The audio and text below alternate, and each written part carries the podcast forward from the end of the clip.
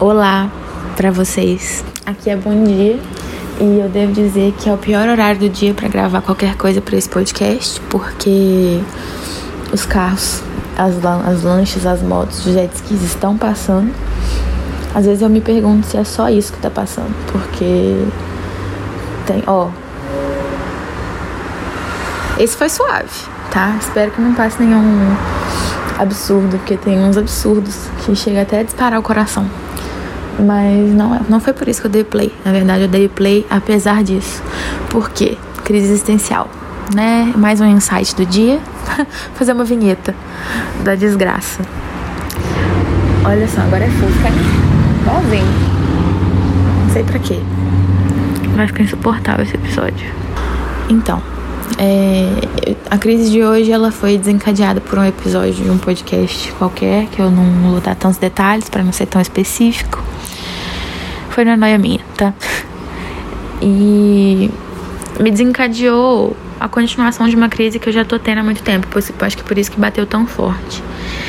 É, e eu vou só contextualizar, vou só contextualizar não, vou só resumir em um pequeno insight que na verdade não tem conclusão porque não é um insight, é um processo de uma crise. Então, peço perdão pelo caos. Mas eu sempre fui uma pessoa que me cobrou muito. Não só eu, né? Pressão externa também todo mundo sofre, mas eu sempre fui aquele tipo de pessoa que tinha que entregar o melhor resultado porque era o que era esperado. E por muito tempo isso foi possível. Porque eu era criança, né, gente? ir bem na escola e mostrar boas notas e ser querida pelos professores. Para mim era fácil porque eu sempre fui faladeira e sempre decorei as coisas rápido. Então eu ia bem na escola, apesar de não saber porra nenhuma. Então era fácil até certo ponto ceder e corresponder a essas expectativas altas. Porque eu ditava essas expectativas. E eu não sei onde isso começou. Mas chega um momento da vida, né? Que a gente percebe que a vida não vai ser só isso. A gente não vai se sair bem em tudo. E mesmo quando a gente se sair bem, a gente não vai ser o melhor em tudo. Na verdade, a gente vai ser o melhor em nada. Essa é a verdade. A gente não vai ser o melhor em nada. Porque a gente não é nada, sabe? E, e é esse processo. Eu não sei o nome disso, tá? Mas já existe, óbvio. Os meus insights não são inéditos, né? 22 anos, né, gente? 23. 23. Gente, errei minha idade, credo. É...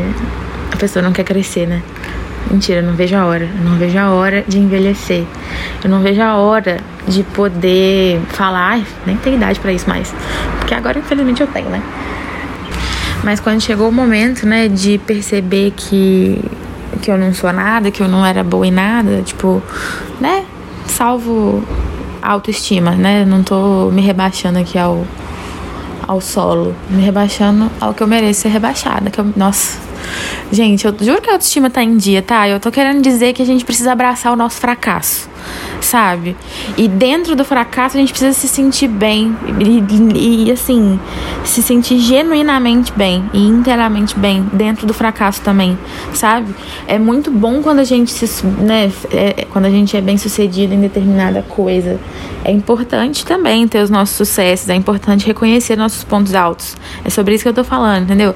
Mas aprender a abraçar o fracasso, cara, é um processo muito dolorido, tá?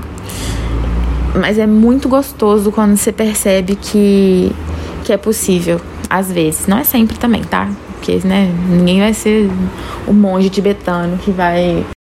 Mas enfim, é, vocês estão entendendo meu ponto, né? Eu sei que eu tô confusa, mas eu queria vir dizer que é, é legal abraçar o fracasso e aceitar a mediocridade das coisas, porque também tem beleza nisso, tá? Talvez eu esteja falando uma coisa que seja óbvia, né? Isso só faltava eu perceber, mas essa é a graça do insight. Então, desculpa, você não deve ter entendido nada que eu falei, né? Desculpa por, por isso. Mas obrigada se você ouviu até aqui. Até mais. Até a próxima.